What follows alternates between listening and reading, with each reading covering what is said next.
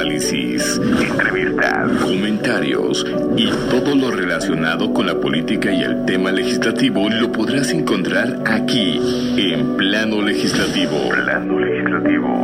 Con el picor, la chispa y dinámica del periodismo con René Acuña, Fernando Moctezuma y Marco Antonio García. Plano Legislativo. Comenzamos. Gracias, muchas gracias por el gusto de su atención en una edición más de Plano Legislativo. Hoy viernes 3 de febrero, se nos está yendo el tiempo rápidamente, de verdad, en este año, pues que ya inició hace un mes y bueno, pues estamos aquí con frío en, transmitiendo en vivo y en directo por 95.1 el Valle de México, ritmos son... Eh, y gracias al ingeniero Colín, López Colín, Sergio López Colín, por la apertura de este espacio. Ya estamos con plano legislativo. Le doy la bienvenida, desde luego, desde el Senado de la República, a Fernando Moctezuma Ojeda. Muy buenas tardes, Fer. Querido amigo, amigos del auditorio, amigos del panel, muchísimas gracias por que nos permitan acompañarles. ¿Cómo están? Bueno, también está por unirse más compañeros. Tenemos un problemita, un problemita de, de enlace. Pero bueno, mientras tanto, está con nosotros la señora Ochoa. Eh, en plano legislativo, la tenemos en la línea telefónica referente a lo del que trae un problema con esta senadora morenista. Señora, muy buenas tardes. Hola, hola, mucho, gusto, buenas tardes. Gracias por el espacio.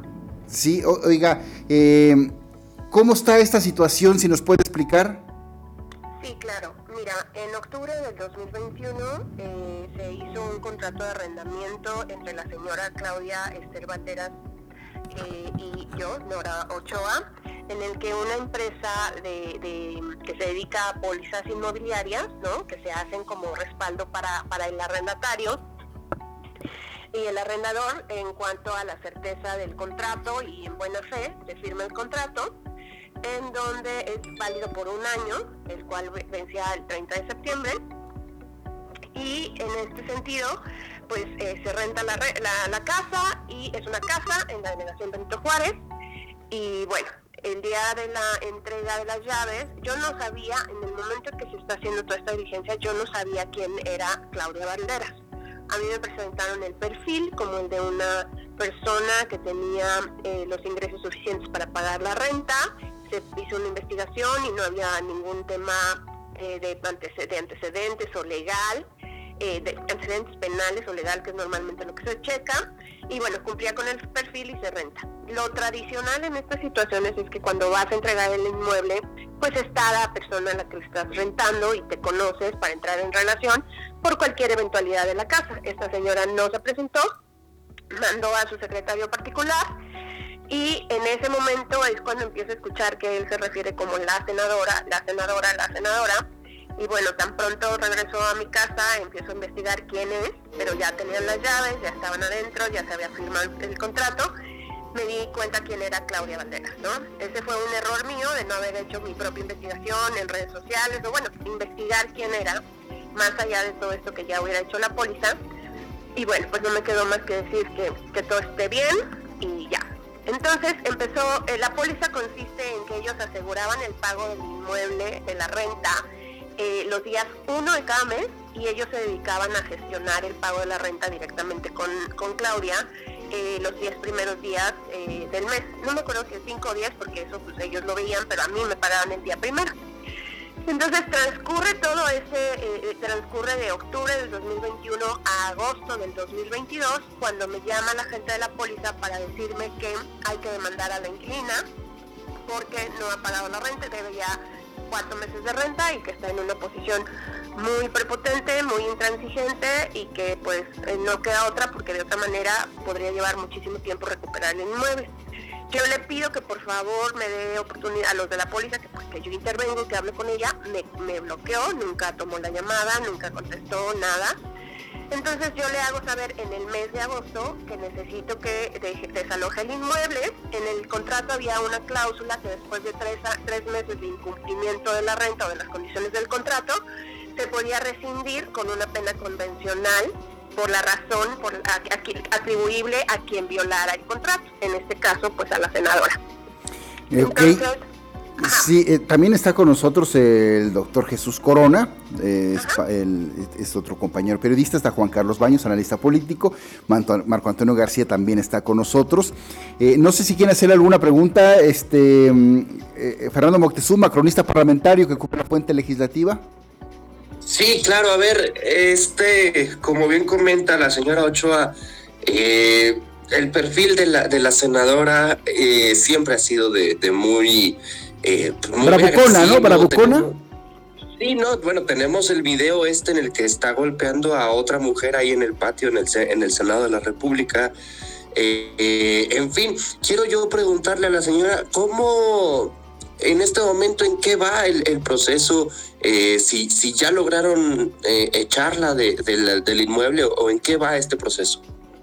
Nada, nada, no hemos logrado nada. Eh, hubieron varias negociaciones durante el del 15 de enero al 25 de enero más o menos, en donde después de meses de tratar de contactarla y de que ella, tanto a la gente de la inmobiliaria, les comentó de, bueno, pues ya me demandaste, ahora sácame, se presentó la demanda en septiembre eh, pues yo estuve buscándola eh, por todos los medios, correo electrónico, llamadas telefónicas, por todas las plataformas posibles. Nunca contestó, entonces yo le hice saber que bueno, pues no me dejaba otra más que empezar a iniciar una campaña mediática para hacer saber su abuso, que como funcionaria pública tendría que estar dando el ejemplo. Ella eh, publica un tweet, yo se lo contesto e inmediatamente se se comunican conmigo, hacen una propuesta, no la cumplen, hace otra propuesta, tampoco la cumple y entonces yo me voy a, yo me, yo empiezo a dar a conocer esto. Eh, desde entonces solamente hemos recibido amenazas y hemos eh, sido, bueno, yo personalmente he sido difamada por ella, diciendo que pues me dedico a estafar gente, que había vendido la casa tres veces, que la iban a buscar hombres armados porque tanto mi esposo como yo nos dedicamos a estafar lo cual es absolutamente falso. Entonces, eh, pues ella empezó con este, con, este tipo de conflicto que pues parece más un conflicto de vecindad que de una senadora de que, está haciendo algo incorrecto. Y busqué al senador Monreal, busqué a, la, diputada, este, ay, se me fue su nombre, aquí de Morena, Citlali, perdón, busqué a Mario Delgado, busqué a Jesús Ramírez Cuevas, busqué ya ah, en, Twitter al licenciado López Obrador, porque pues hablan mucho de, todo este transformación y pues más bien hay una transformación para destruir las leyes, el Estado de Derecho.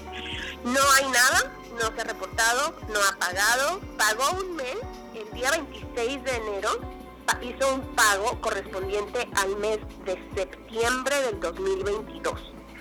Ese pago se le está reconociendo pero queda pendiente el pago de octubre, noviembre, diciembre, enero, más los intereses de, la, de, las rentas que pues, se, ha demorado tanto tiempo, más la pena convencional, ¿no? O sea, en, en, resumidas cuentas, eso que suman más de 200 mil pesos ya.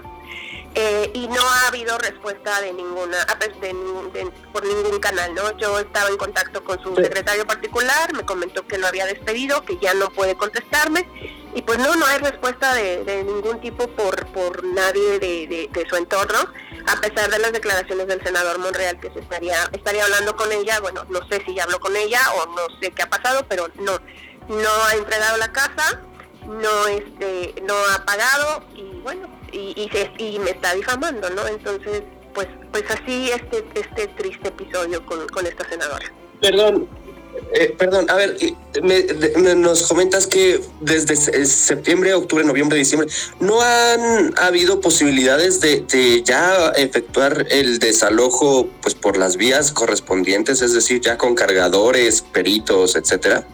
Mira, se presentó la demanda en septiembre, se intentó hacer una primera notificación en noviembre, los principios, los primeros días del mes de noviembre, se negó que vivía ahí, eh, y después se acaba de hacer una segunda notificación la semana pasada en donde eh, contestó la persona de servicio que atiende la casa, donde contestó que sí, efectivamente ahí vive eh, esta persona, pero se negó a abrir la puerta. Entonces estábamos tratando de hacer una, la notificación y pedir el embargo de desahucio pero pues como se ha complicado la notificación, ahorita después de estas dos, pues ya se está haciendo llegar al, juzgado, al juez, eh, eh, la información que se obtuvo en la notificación para que podamos obtener la orden de que por medio de la, de la fuerza pública se pueda entrar, pero pues como ustedes saben necesitamos la orden judicial para poder entrar y que no tengamos ningún tema ilegal al, al entrar a la propiedad porque aún está en posesión pues no lo ha regresado, ¿no? No ha regresado. Yo, yo, perdón, aquí yo preguntaría a los abogados del panel, que Marco Antonio, por ejemplo, eh, la cuestión aquí es si el fuero no la protege de este embargo a, a la senadora. ¿Qué dice el abogado del diablo, Marco Antonio García? Bueno, tenemos ahí Juan Carlos. O, no, no, no, o el juez. Juan Carlos Baños. Eh, Juan Carlos Baños. Sí, muy buenas tardes. Eh, yo tengo entendido que con la orden simplemente procede al, al desalojo, ¿no? En, cuando se expida, pues ya van a poder entrar al inmueble y desalojarlo pero no, no, eso no significa una acción penal en contra de la legisladora y tampoco significa que, bueno, por, que, que, esté exenta del fuero, ¿no? Más bien el fuero sí aplica.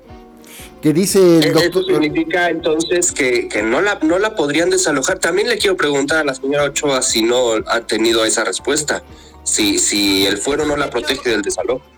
Hemos hecho eh, eh, ya las eh, investigaciones correspondientes con los abogados, he consultado diferentes abogados y coinciden que este no es un tema penal en este momento, es un tema civil y el desalojo por la em, ilegal invasión de la propiedad como ya se encuentra en este momento porque el contrato ya se encuentra vencido, además de que se, lo, se le ha sido este, solicitado, no tendría ninguna protección del fuero más que recuperar a mi derecho a la propiedad, ¿no? O sea, no es un tema que la proteja el fuero por un tema penal, porque no es el caso.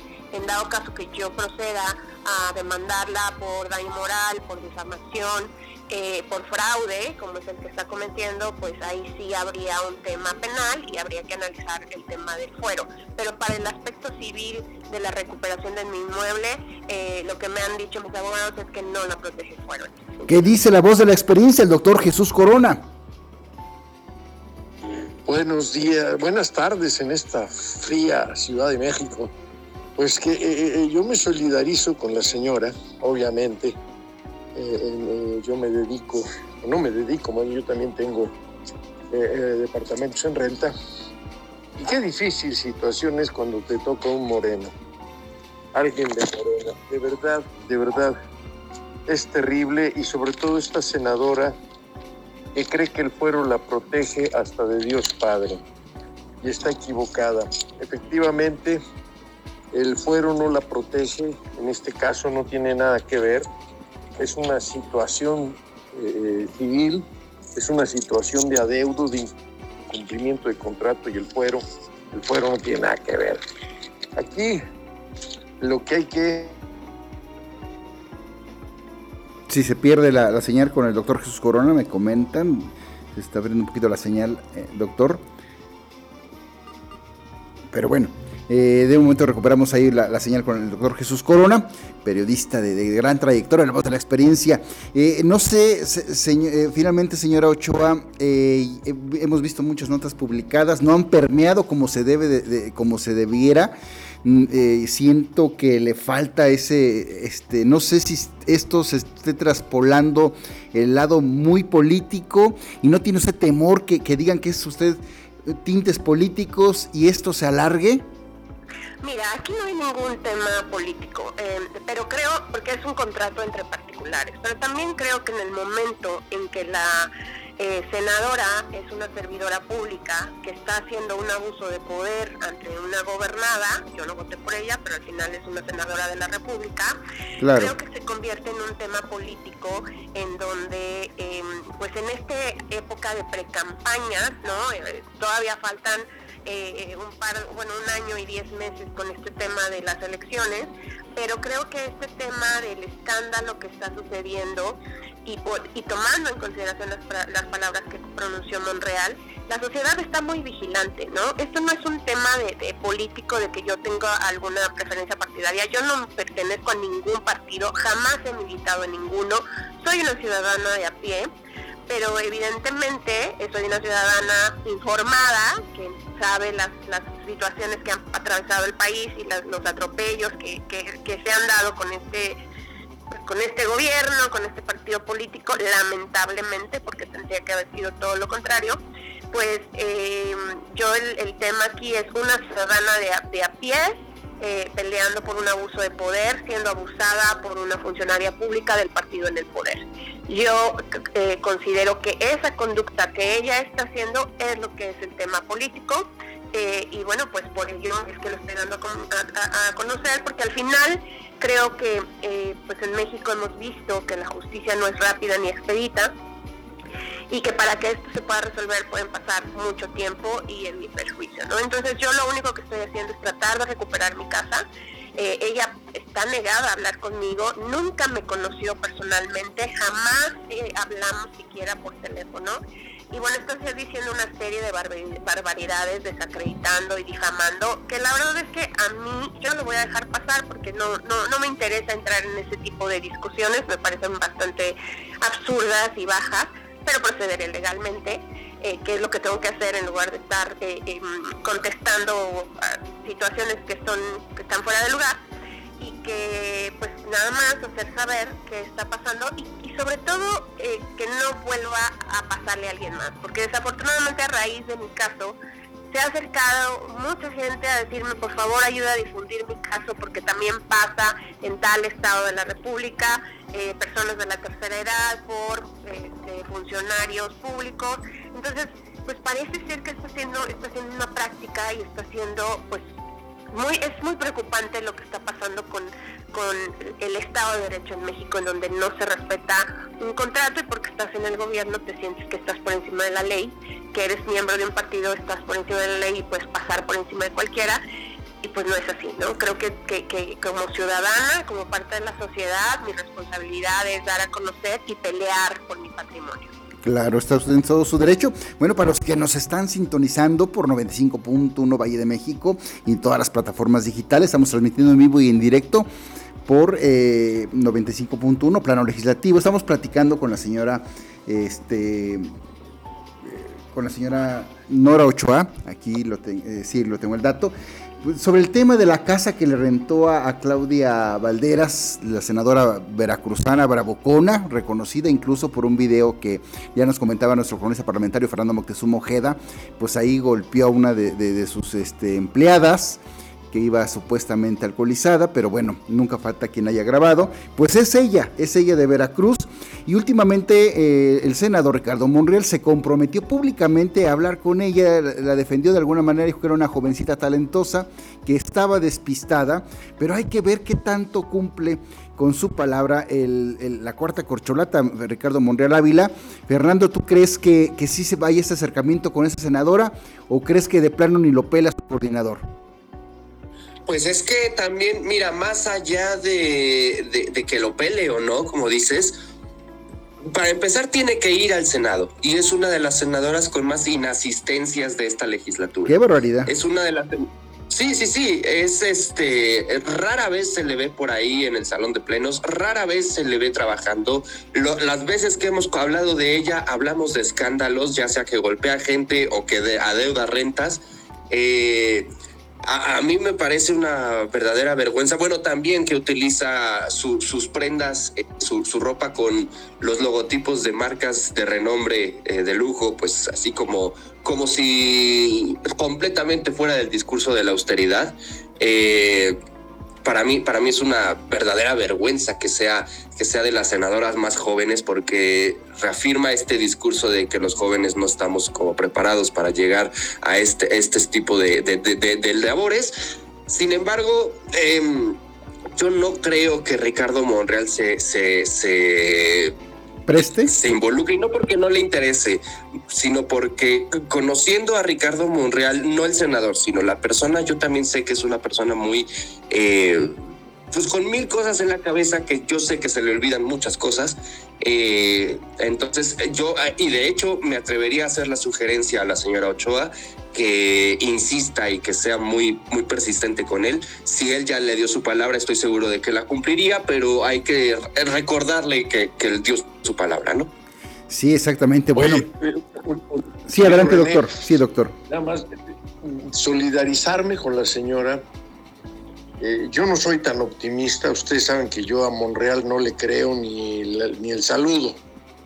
Monreal es tan falso como una moneda de 100 pesos. No, no, no. Los políticos y sobre todo los de Morena son personas que no tienen palabras, son personas sin ética, sin moral, sin absolutamente nada.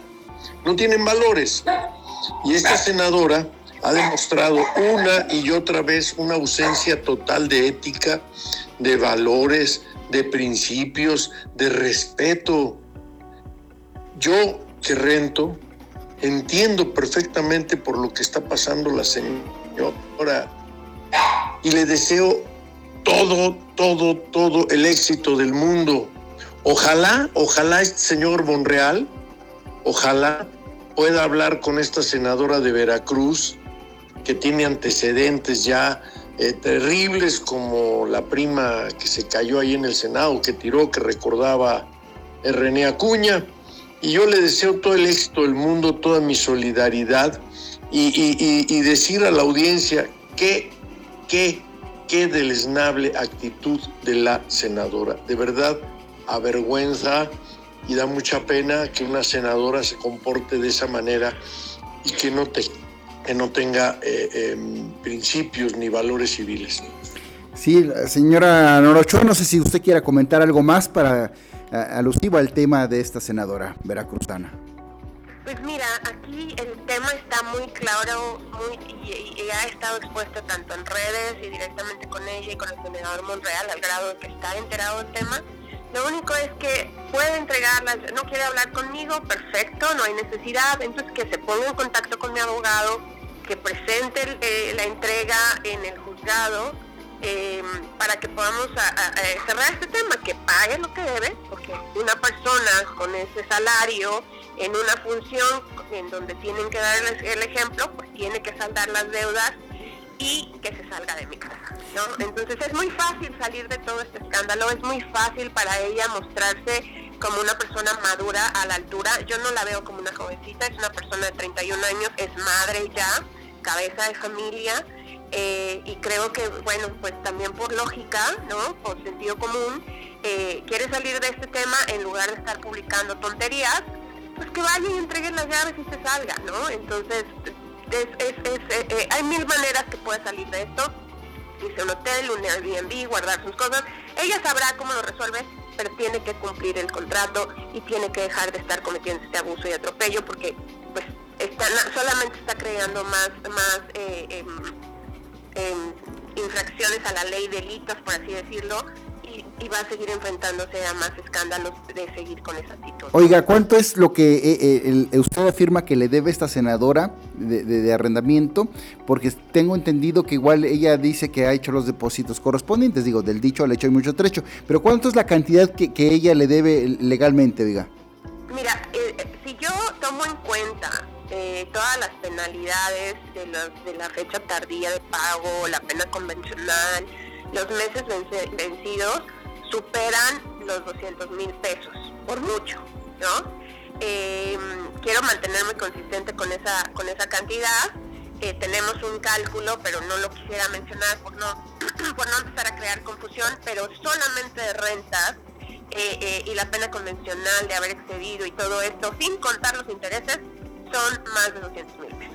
Entonces, em, pues eso, eso es lo que, lo que sucede.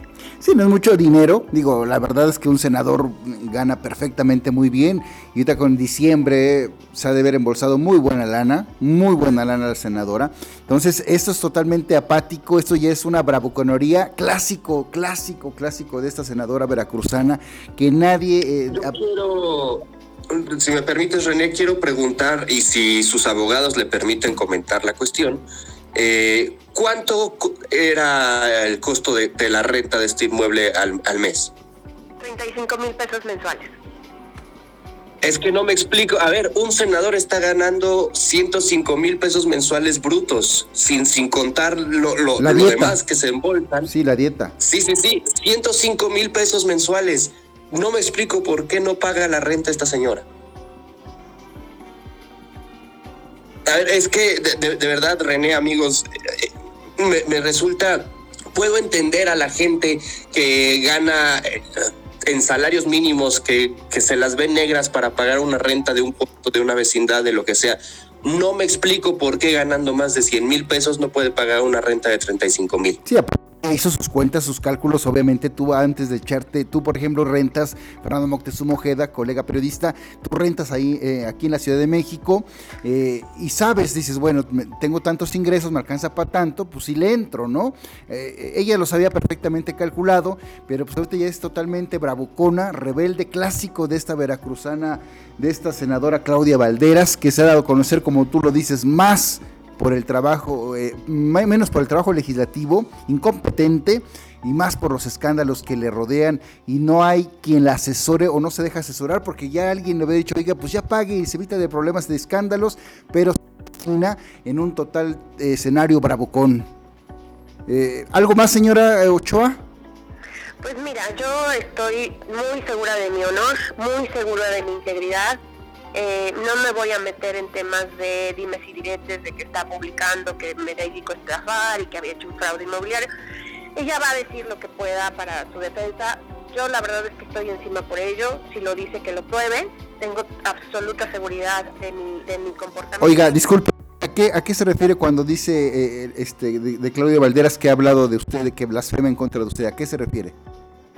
En redes sociales la, senadora, especialmente en Facebook y en Twitter, ha publicado este tipo de comentarios donde dice que yo había hecho fraude inmobiliario porque había hecho la venta de la casa en tres ocasiones diferentes, em, que me trataba con estafadores y que me iban a cobrar con gente armada, que bueno, que soy una fichita, ¿no?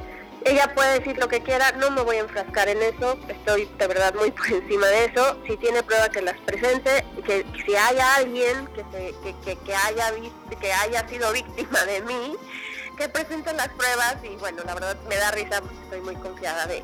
No, y claro, usted dando aquí, este, está entrevista, en, al aire, entrevista a toda la, audiencia, y, y, si fuera eso, digo, yo no la conozco a usted, ni, ni se trato de defenderla a nadie, yo soy imparcial totalmente, soy un, profesional, me jacto de decirlo, un periodista, pero en el, simple hecho de que usted acceda a la entrevista es claro, es evidente, insoslayable que usted está peleando por sus derechos y que como a, usted sí se acoge al, dicho, ¿no? Que el que nada debe, pues nada teme. Nada teme, exactamente, así mismo. Bueno, no sé si quiere hacer alguna última pregunta a alguien este, de los compañeros, colegas periodistas. Yo solamente expresar mi solidaridad, solidaridad perdón, y todo el apoyo con, la, con la señora Ochoa y por supuesto estaremos pendientes de este tema, especialmente al interior del Senado de la República. Perfecto. Eh. Las calumnias, las calumnias profesadas por la senadora en contra de la señora Ochoa, mm, eh, eh, em, diciendo que mm, ella es un estafadora y que no sé qué, y que le van a cobrar Aún si fuese verdad, que no lo es, pero si lo fuere, no es motivo de la litis. La litis aquí es que la senadora tiene que entregar un departamento, pagar lo que debe, entregar un departamento y tan tan se acabó la litis. Lo demás no tiene nada que ver. Juan Carlos Baños. Sí, dos preguntas muy rápidas, René. ¿Ha pensado usted en demandar a la senadora por por, ejemplo, este, difamación o calumnia? Y la otra, ¿ha recibido amenazas de su parte? Sí, sí he recibido este, amenazas de su parte, como las que ha hecho y además eh, pues todos esos comunicados, ¿no? Eh, que, ha hecho donde expresamente hace, eh, hace esas amenazas y por otro lado también también estoy trabajando con, con mis abogados para, para tomar cartas en el asunto respecto de sus calumnias y sus difamaciones. Qué realidad, o sea, como usted lo dijo hace, eh, en el momento, te lo, lo, dijo el doctor Jesús Corona, y qué necesidad, de verdad, qué necesidad de meterte en bronca siendo senador de la República, estar en la Cámara Alta, representar a, un puñado, porque no creo que muchos eh, veracruzanos, y que te des a conocer por ese tipo de, situaciones que son fáciles ir a ver, pago, me salgo y adiós. Bye, adiós, me evito miles de broncas y cada día se está acrecentando este problema que se puede poner fin con el simple hecho de liquidar, salirte y rentar en otro lugar. ¡Pum! Se acabó el asunto. Pero bueno, así es esta senadora Claudia Valderas por Veracruz, senadora morenista.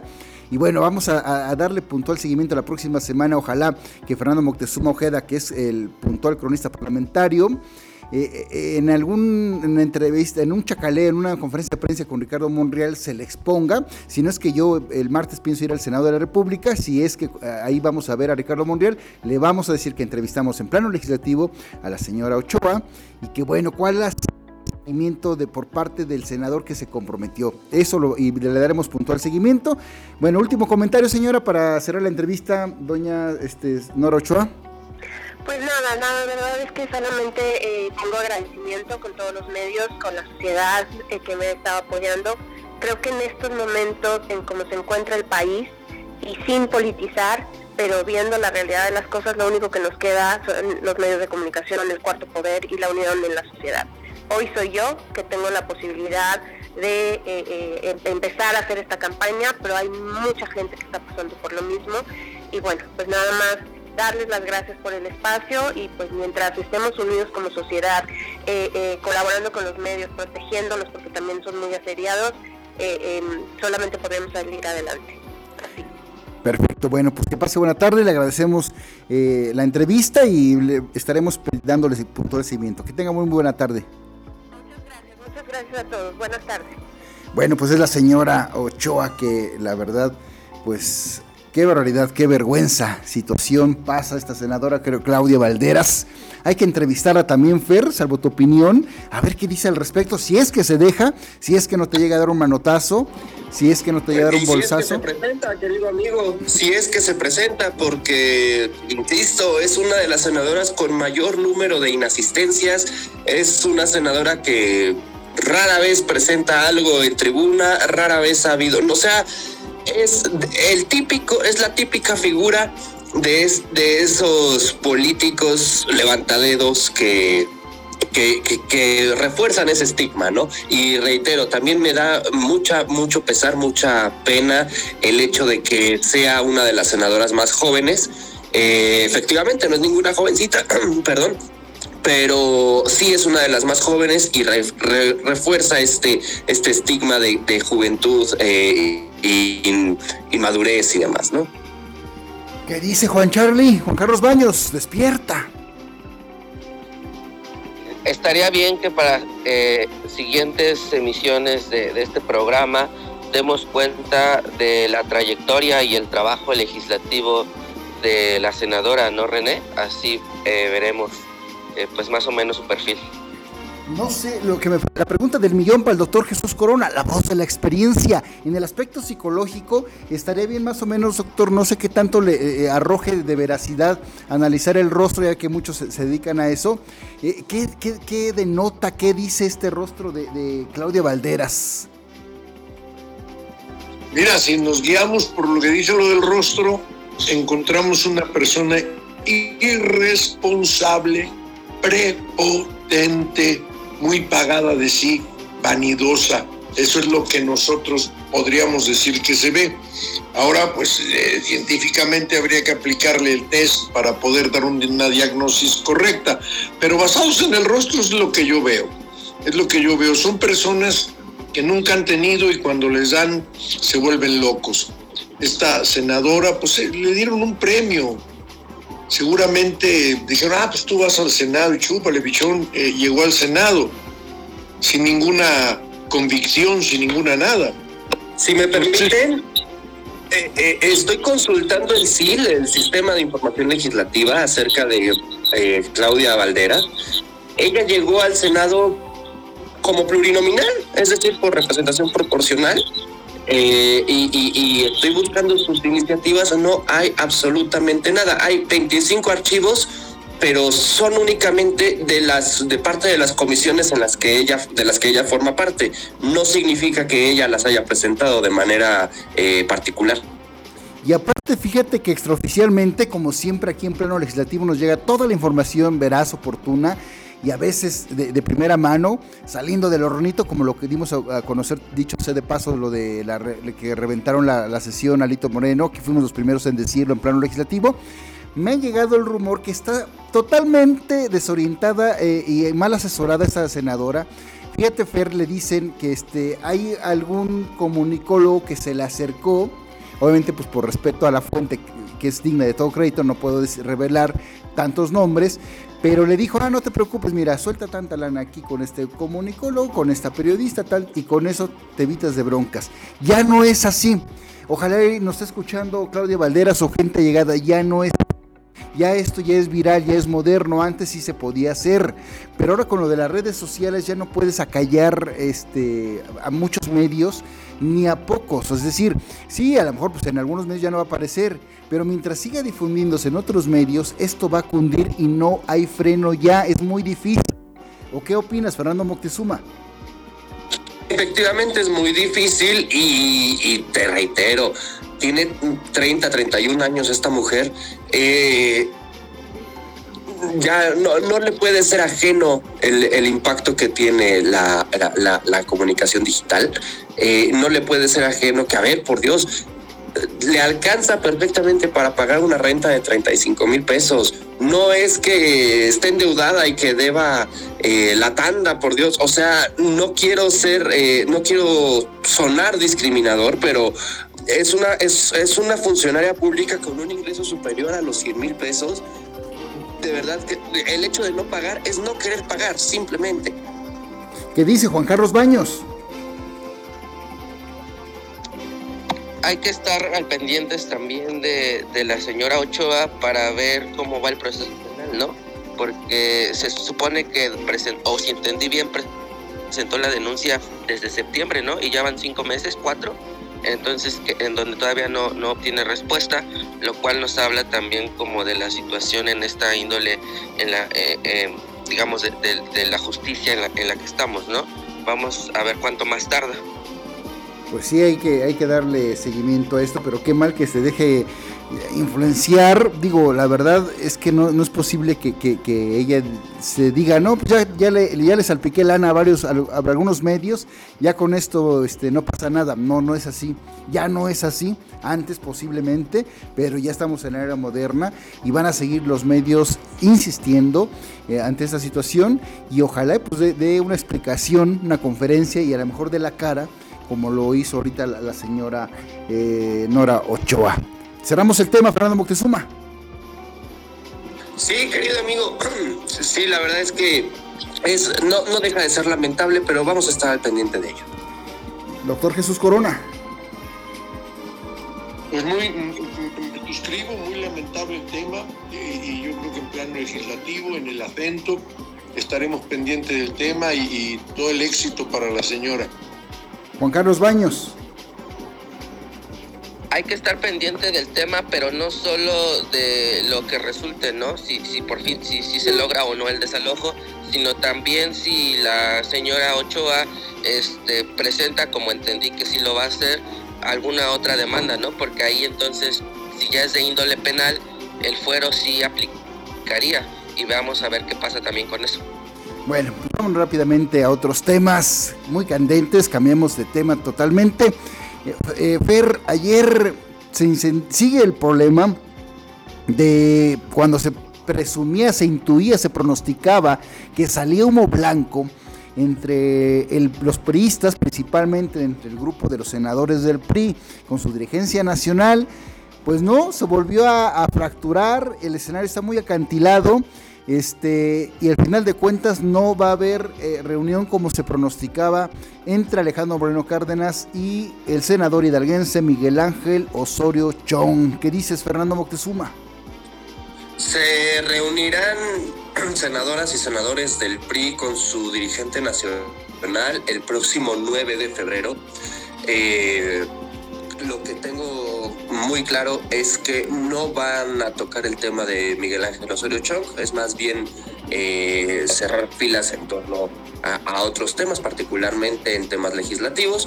Em, Osorio Chong ayer envía una carta a, Alejandro Moreno en la que le expresa, bueno, que eh, él es un priista de toda la vida y que pues le hagan como quieran, no lo van a mover.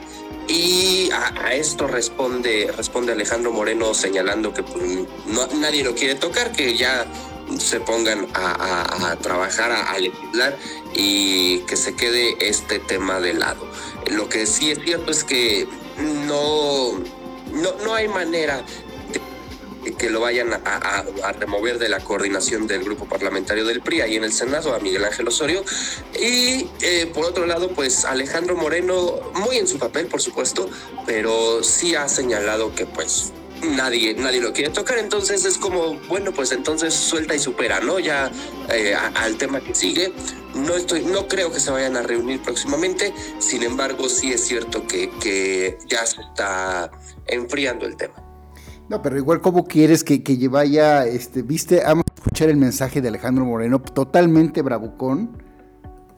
En los procesos por venir debemos ir de la mano para ganar las elecciones en el Estado de México y Coahuila, para ganar en la elección extraordinaria en el Estado de Tamaulipas, porque no podemos permitir que el desastre de Morena se adueñe de esas entidades.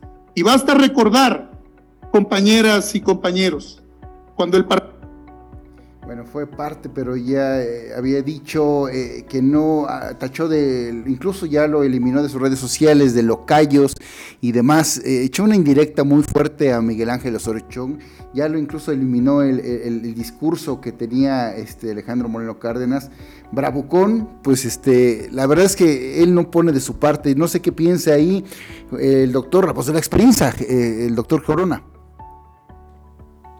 Yo creo que estamos ante dos estilos que convergen en una sola cosa, la necedad. Miguel Ángel Osorio es necio y Alejandro Moreno es necio. Los dos son políticos entre la vieja escuela, la personalísima escuela y la escuela moderna. Tienen esa, esa, esa mezcla. Yo creo que se están diciendo cosas que se diría cualquier político pues Alejandro Moreno como presidente de su partido, pues siente horrible que llegue y se levanten él y la senadora eh, eh, Ruiz Macié, que, es una mujer muy brillante, súper inteligente, se levanten y lo abandonen y lo dejen ahí, pues es el presidente de su partido, ellos no se han salido. Pero por otro lado son, son las reacciones normales, son las reacciones que se esperarían a Lito Moreno no le queda de otra más que actuar como dirigente, aunque no tenga la cara em, con qué hacerlo. Y Osorio Chong, pues está en su papel, él está en su papel, el, querido Osorio Chong, alias el chino, como le dicen sus amigos de infancia, pues ahí está él en lo suyo, no, lo único que le queda es ese coto de poder que es la coordinación de los tres priistas que quedan en el Senado y bueno, pues eh, Alito Moreno pues es el presidente de los seis priistas que quedan en su partido y ahí están disputándose y así se la van a llevar y le van a bajar y le van a subir y le van a bajar y le van a subir. Hay que acostumbrarnos a ello, bueno o malo no lo sé, pero hay que acostumbrarnos a ello. Juan Carlos Baños. El contexto creo que no es favorable para el PRI eh, en estos momentos porque lo que está haciendo esta división es poner en un dilema como a los integrantes del partido, ¿no? Al parecer se están configurando dos grandes bloques, que es, por un lado, los pristas de cepa, ¿no? Osorio Chong, Ruiz Maceo, eh, Beatriz Paredes, etc. Y del otro lado, Alejandro Moreno pues, y su grupo. Y en ese sentido, eh, yo creo que aunque en el discurso Alejandro Moreno esté llamando a la unidad, pues en la práctica con sus, acciones, que por el otro lado también son respondidas, lo único que están haciendo es acrecentando esta división. En ese sentido, para mí el dilema que enfrenta el PRI es el siguiente. Si en las elecciones, sobre todo en el Estado de México, porque las de Coahuila todo indica que sí las van a, sí las van a ganar, en el Estado de México, ¿qué tanto apoyo van a tener? Eh, pues el grupo de Alejandro Moreno por parte de los priistas de CEPA, ¿no? Esa es la gran pregunta, porque en, esas elecciones que van a ser sumamente cerradas, cualquier factor puede inclinar la balanza.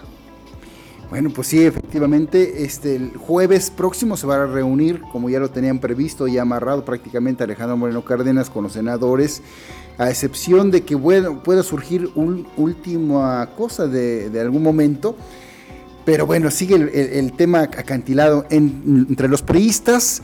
Eh, Manuel Añorbe es la manzana de la discordia, si lo han acusado, pero bueno, nada eh, que, no termine, ojalá, con humo blanco, como dice Juan Carlos Baño, nuestro analista político, porque bueno, pues esto puede sin duda alguna, pues de alguna manera salpicar la elección, eh, principalmente la del Estado de México, ¿no crees, Fernando?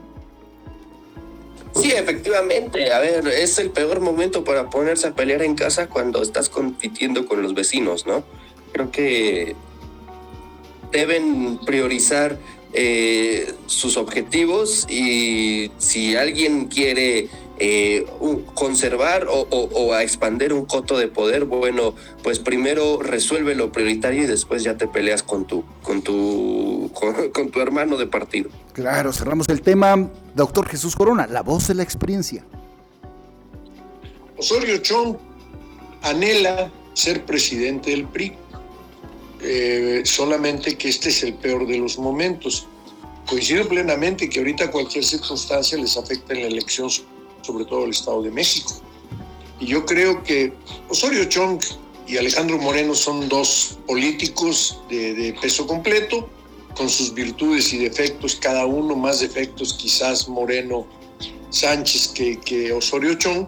Pero bueno, al final de cuentas son valores entendidos y yo creo que yo creo que en esa hipocresía de la política y sobre todo en esa eh, vieja escuela priista que, que practicara hasta mi abuelo, que fue presidente del PRI, gobernador de Hidalgo, pues seguramente van a, van, a, van a tomarse de la mano y van a simular un noviazgo, aunque después, pasaditas las elecciones, se van a romper el alma con todo. Eso es lo que yo veo, eso es lo que creo que va a pasar.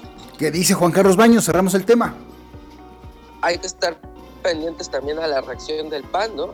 Porque eh, Moreno, ya, Alejandro Moreno ya eh, se se, contempla o, su perfil se concibe como una persona que no es capaz de brindar certidumbre. Entonces, eh, con tu aliado, eh, que es el PAN, pues yo no sé qué tanta certeza le dé en el sentido de que efectivamente ahorita tú vas a echarme la mano y yo te voy a devolver el favor en las, en las presidenciales y en las de la jefatura de gobierno. ¿eh? Yo ahí estaría un poco nervioso si fuera del PAN, porque no tengo garantía de que Alejandro Moreno cumpla con su palabra. Bueno, me están, eh, eh, acaban de llegar dos mensajes vía de redes sociales de, eh, dice Marisela, Marisela Cervantes Mayén y Rosa, Rosa García y Turbiden nos mandan mensaje que por qué no damos el derecho de réplica a la senadora. Volviendo al tema de la entrevistada. Claro que sí, este es un espacio donde, bueno, incluyente, sin ningún problema, de verdad. Este, somos periodistas profesionales, eh, opinólogos, comunicadores de, CEPA, imparciales totalmente cuando gusten. Si, usted, si por ahí alguien las envió tienen contacto con la senadora, los micrófonos de plano legislativo están abiertos, también el acento de doctor Jesús Corona, también las redes sociales y, los medios que tiene al alcance eh, Fernando Moctezuma Ojeda. Y bueno, pues adelante, no tenemos ningún problema. Si la senadora quiere comunicarse con nosotros, adelante, contáctenos. Somos varios periodistas por cualquier vía, nos pueden comunicar. Y claro, por supuesto, está en todo su derecho la senadora de dar a conocer su versión. Nosotros no contamos para nada, no tenemos compromiso absolutamente con nadie. Fernando. Efectivamente, con todo gusto los canales de comunicación están abiertos. Amigo, te tengo una noticia de última hora, no es como eh, lo más relevante del mundo, pero a mucha gente le va a dar mucho gusto enterarse de que fue desmantelado, fue eh, eh, removido el campamento canábico al exterior de la, del Senado de la República hace cosa de 20 minutos. Sí, esa es una gran noticia para los que nos están escuchando. hay que recordar que habían un grupos de protesta atrás, a espaldas del Senado de la República, quienes vamos continuamente al, a la Cámara Alta, eh, por la puerta 2, mm, si no mal recuerdo, 4, eh, es la espalda de, casi este, del recinto legislativo, del inmueble. Ahí se habían apostado varios grupos eh, pues en protesta fumando marihuana. Nunca faltó, ahí no había ningún problema de delito, hay que aclararlo, Fer pero como siempre, pues siempre está el narcomenudeo acechado. Pero tengo entendido, Fer, gracias por la premisa, pero que no se van a ir del todo, ¿eh? Ahora se van a ir a los congresos locales para presionar y va a haber eh, como que tipo actividades eh, culturales, lúdicas, no sé por llamarle así. Eh. Efectivamente, sí, a ver, o sea, la, protesta en favor de, la regularización de la, de la marihuana, del consumo lúdico de, esta, de esta planta, sí, efectivamente continúa. Hay todavía em, vendedores, eso hay que dejarlo muy claro, hay vendedores afuera del recinto legislativo. Sin embargo, es una gran noticia para quienes estamos ahí constantemente. Eh, pues por lo menos ya no nos va a llegar el, tufo, ¿no? Ya, ya, eso, eso ya es ganancia. el churrito, el churrito de, de, marihuana. Fíjate que rápidamente comentaron, a mí me pasó, yo estaba a punto de, entrar al aire en, en, en Aves en Radio y me salí a comer y bueno, yo iba atrás de unos chavos que iban fumando marihuana y de repente, de verdad, verídico, me comencé a reír iba yo aspirando todo el humo del cigarro de la marihuana y bueno, pues ese fue el efecto que, me dio eh, indirectamente y me empecé a reír, me dio un ataque de risa, de verdad, si lo digo, no me da pena, este, hasta que bueno, este, tomé agua y, me, calmé. Entraba yo al aire con, con Ivonne, que le mando un saludo a mi querida Ivonne. Y bueno, pues este, así estuvo esta. Eh, imagínate todos los que pasan por ahí, el tufo del cigarro de ahí, del churrito, sí llega y, y sí pega, ¿eh? Si es de la buena, yo creo que sí. Sí, efectivamente. Y mira, te, te, cuento de manera anecdótica y muy rápidamente. Para estacionar la motocicleta hay que pasar por ahí a fuerzas. Y de verdad que sí, o sea, de, de repente uno pasa en medio de la nube, la nube de humo. Eh, y, sí, efectivamente yo, yo puedo eh, constatar lo que nos platicas, amigo. también eh, me, ha llegado a pegar este, le llaman el hornito, ¿no? Oye, ¿y te has reído o, has llorado? Porque dicen que yo no, la verdad nunca lo he consumido, de verdad soy honesto. Este, pero la verdad, yo no sé si, si, si en efecto igual te, te provoque llorar o no sé. A mí me provocó risa, un ataque de risa. Generalmente provoca risa, generalmente provoca algún tipo de alucinaciones, depende del tipo de la, de la planta canábica. Eh, aquí tenemos al doctor Jesús Corona que nos podría contar más desde el ámbito psicológico. Eh, consumirlo yo particularmente así de que yo me fume, no. Pero pues sí me ha llegado a pegar, eh, insisto, el tufo, el hornazo y sí, por lo menos sí como que hay algo que, se desconecta de manera cerebral, eh, no, no, que, te impide coordinar algunas cuestiones. ¿Qué dice la voz del doctor Jesús Corona, titular del gran espacio El Acento? Pues nada, tíos, que me acaban de dar un golpe, una tristeza profunda. No, doctor lo más interesante que tenía el Senado lo están quitando. No, hombre, adentro estaba peor el hornazo. Adentro huele a corrupción, adentro huele a, desorden. No, hombre, qué bueno que lo quitaron, ya hablando en serio. Pues sí, es muy, es muy molesto. Fíjate que yo no estoy en contra de los grupos canábicos. Siempre he dicho que la despenalización de, la marihuana en México nos ahorraría muchísimos problemas. El consumo de esta hierba, mm, mm, que no es prácticamente, no es al 100% un alucinógeno, no es como el peyote, no es como, la, ayahuasca, mm, actúa más bien eh, como un calmante, no lo es, estoy diciendo actúa parecido un calmante, es un relajante, pero mm, lo que va causando es que las neuronas te fallen y vas a tener problemas de memoria a corto o a largo plazo. Tiene que ser muy fuerte, muy fuerte la cantidad de humo que se inhale. Lo que a ustedes les ha pasado es que pasan ahí justo cuando, o a ti René, ibas atrás de alguien, que cuando expulsan el humo y tú lo inhalas es como si fumaras por eso le sucedió lo que le sucedió. Yo la he probado. Mm, de joven le metí mis churrazos, mis porrazos. ¿Y qué se siente, doctor? Nunca, pues, mira, más bien no se sienten las manos, no se sienten los pies. yo, yo, yo la verdad es que me sentí muy mal la primera vez, ya hasta volví el estómago, con, con perdón la audiencia por lo escatológico el tema. Eh, y ya después en otros en otras circunstancias, en otros en otros consumos a los que eh, accedí, pues lo único que tenía yo era sueño, mucho sueño, sueño, mucho sueño, me sentía lento. Bueno, estaba más idiota que de costumbre, eso sí, pero eh, eh, yo no recomiendo a nadie que la fume, no estoy en contra de que las personas lo hagan, cada quien toma sus decisiones, pero profesionalmente, éticamente, no lo recomiendo. La, la marihuana, dicen, es la droga menos peligrosa, no es cierto, es adictiva, punto número uno, destruye las neuronas, punto número dos, y lo primero que te rompe la, el alma es eh, en tu memoria de corto plazo. No, no la recomiendo. Y, y, volviendo a la broma, pues lástima, lo más divertido del Senado nos lo quitaron, mi querido René, Juan Carlos, Fernando.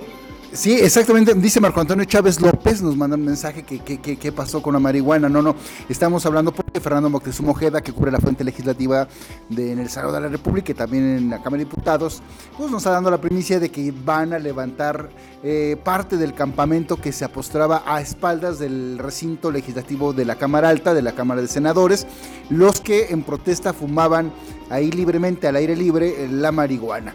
Ese es el tema que estamos tocando y al que ya le damos cerrojazo porque estamos en el epílogo del programa.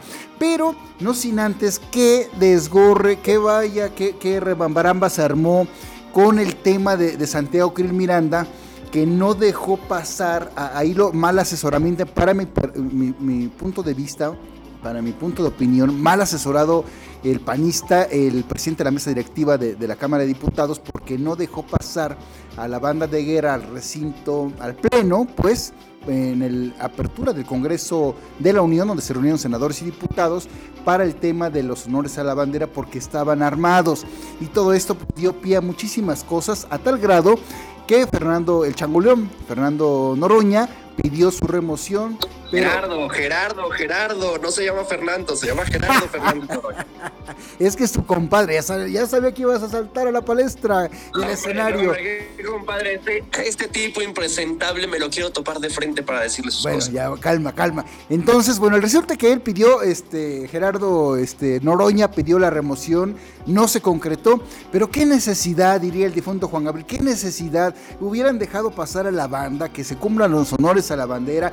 Digo, finalmente estaban armados, pero eso qué, ni modo que alguien se iba a alocar, iba a agarrar la ametralladora del ejército, iba a disparar, pues es, ilógico, ¿no? ¿Qué dice Fernando Moctezuma Ojeda, el cronista parlamentario? Eh, permíteme, permíteme disentir contigo, querido amigo. No, ¿qué vamos a vas a empezar, bueno, a ver, dale. El, el, miércoles lo comentábamos aquí muy puntualmente en plano legislativo.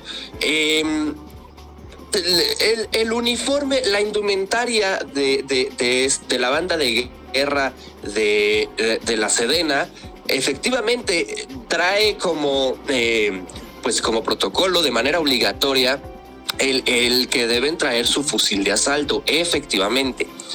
Sin embargo, el reglamento interno de la Cámara de Diputados es muy claro en que no puede haber personas, personas así en general, sean civiles, eh, eh, de alguna institución eh, de las Fuerzas Armadas, Fuerza Civil, lo que quieras, no pueden tener armas al interior del recinto legislativo. Los elementos de la Guardia Nacional que cuidan este recinto no están armados dentro. Quienes tienen armas están fuera de este recinto legislativo. Eh, entonces, eh, yo, yo cuando, cuando yo les comentaba esto el, miércoles pasado, eh, bueno, no recuerdo si fue miércoles o martes, pero el caso es que se los comentaba, tenían ya, esto era su uniforme, ¿no? Su, su, indumentaria completa incluye también el fusil de asalto e incluso también incluye un arma, me parece que es 9 milímetros a la cintura el presidente Santiago Krill pidió que si era de esta manera, bueno, que entonces por lo menos fueran sin cartuchos, ¿no? Que fueran descargadas las armas. Eh, y sin embargo, esto no fue así. Em, Pero Fer, Fer, Fer, a ver, hay un comunicado del ejército mexicano, de la Sedena, donde dicen que ellos estaban ya incluso conviniendo con la mesa directiva para, para que estuvieran desarmados los, los, los, soldados, o sea, los integrantes. y, no accedió, no, no quiso Santiago Krill, entonces ahí, bueno, a lo mejor él no, su, séquito de, de, de lambiscones mal asesorados. Aquí, aquí la cuestión es que eh, dijo Ricardo Monreal ayer que, que bueno, si los iba a, echar, entonces ¿para qué los invitaba? No es una invitación del presidente Santiago Krill. Ricardo Monreal lo sabe perfectamente. Es parte de los protocolos de esta ceremonia de, de, Congreso, de sesión de Congreso General. Lo que sí es cierto, y, quiero que lo sepa muy bien la audiencia, es que quienes empezaron a, arremeter en contra del presidente de la mesa directiva de la Cámara de Diputados, Santiago Krill Miranda, fueron de, parte de Morena defendiendo que estuvieran las Fuerzas Armadas armadas eh, en, en el Pleno de, San Lázaro.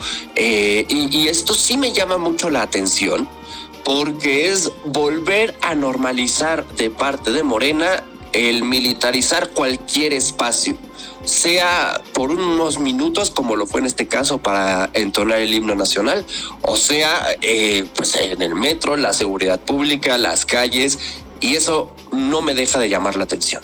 Bueno, pues ahí se armó la polémica, entonces, bueno, si, realmente hay un artículo 25, eh, numeral 4, donde dice que ninguna persona podrá entrar al salón de plenos armada. Bueno, entonces, pues, ¿por qué no se lo aclararon al Changoleón y a todo el séquito de panistas? ¿Qué dice Juan Carlos Baños? Rápidamente. Eh, eh, a raíz de esto, Santiago Krill ha dado un montón de entrevistas, ¿no? Por ejemplo, con Ciro Gómez Leiva ha, señalado que él nada más está haciendo valer la ley y además la práctica legislativa yo creo que tiene razón, que ahí está el artículo y es bastante claro.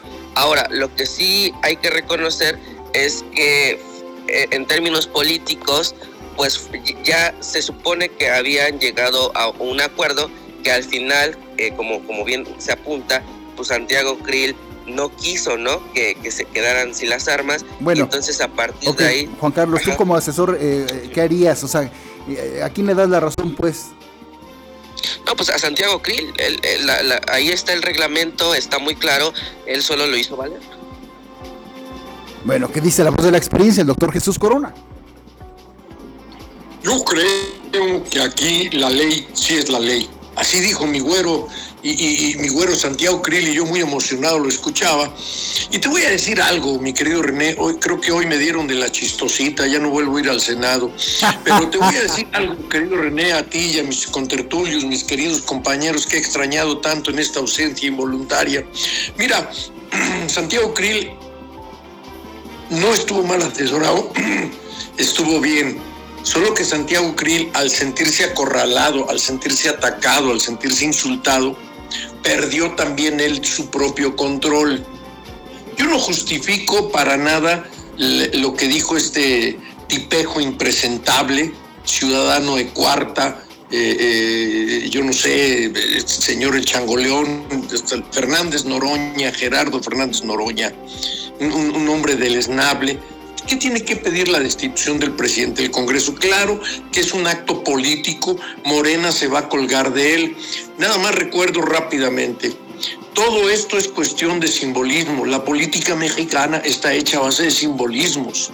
El simbolismo del ejército dentro del recinto parlamentario, es decir, donde se llevan al cabo las votaciones, ese es el recinto parlamentario, fue completamente inadecuado políticamente incorrecto desde el punto de vista de la oposición. Claro. Pero desde el punto de vista de Morena también es un simbolismo que demuestra, que denota de qué lado masca la iguana. Es decir, de qué lado está este endeble ejército que responde a la, a la, cuarta transformación, no de manera institucional, sino de manera agachona, encabezados por un secretario de la defensa que cada vez es más un títere que sale a defender a la señora esta impresentable del gobierno de la Ciudad de México. Y bueno, lo que creo es que eh, Santiago Krill se descontroló y ahí perdió. Les dio la llave para que le revienten el alma con todo y así Santiago recorra todos los espacios informativos, la golpiza la golpiza se le está llevando a él, lamentablemente. Y para cerrar el tema, yo siento que concuerdo con, Fernando Moctezuma Ojeda, la verdad es que sí está un reglamento que se debe hacer valer y respetar. Ahí la bravucona, luego, luego la senadora Citlali Hernández se le fue a la yugular. Pero ¿qué hubiera pasado ahora?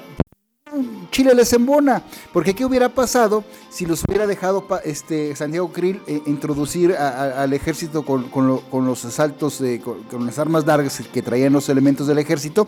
Pues igual se lo hubieran ido a la yugular, que para qué los hubiera permitido. Hubiera sido lo mismo, ¿eh? Hubiera sido el mismo escenario.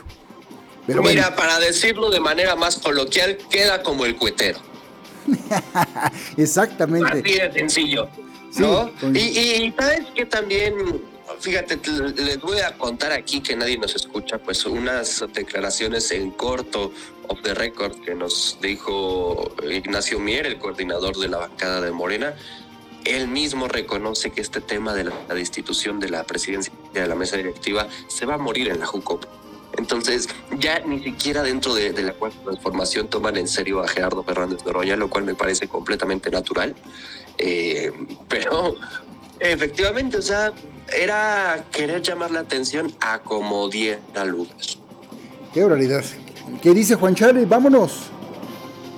Pues mira, intentando buscar una explicación, yo creo que se puso a hacer su chamba, ¿no? Eh, eh, presionar políticamente a, la oposición, a Santiago Krill, es lo único que se me ocurre para explicar por qué busca la destitución, ¿no?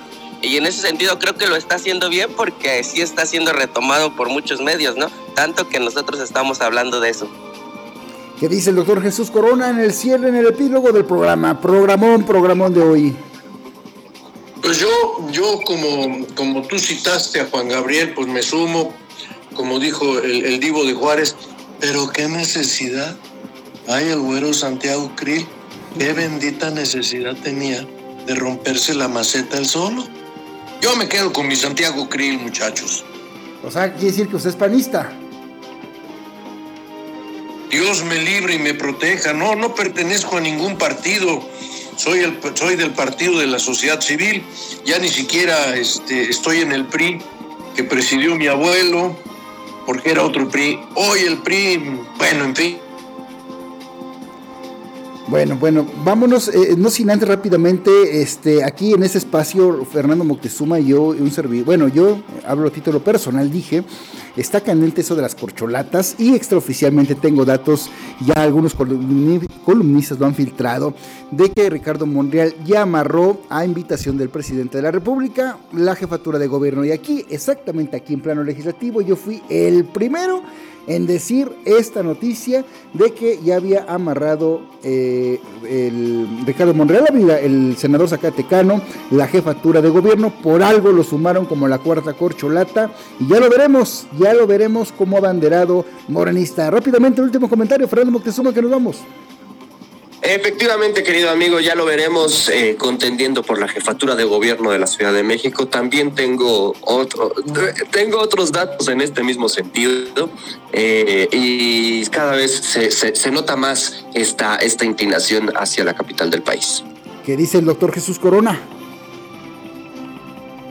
Qué lamentable para la Ciudad de México, qué lamentable, sí. Pero bueno, lo bueno es que no va a ganar por mí pueden poner a Sara García en la Ciudad de México. Morena no va a ganar la Ciudad de México, bueno, pero ni con el Papa. Bueno, se supone que, al, negociar Claudio Sheinbaum la, ubicarían como próxima senadora de la República y coordinando el lugar ahora en, la Jucopo en lugar de Ricardo Monreal Ávila. Esa sería la estrategia. Dios, me libre, Dios me libre de tener esa mujer en el Senado no de la digas, no, tú eres objetivo, no, digas. No, no, no, no, mm, Tú eres objetivo, ni digas porque la vas a entrevistar y vas a ver, ya te veré, ya te veré. Mi querido, mi querido Moctezuma, estoy contigo, estoy contigo, hermano. Sí, no, no, no, no, no. Mira que hay senadores impresentables, pero eh, Claudia Sheinbaum se, se, vuela la barra. ¿Qué dice Juan Carlos Baños? Sobre lo de Monreal, eh, yo no estoy seguro, pero tampoco me parece descabellado. Ya veremos.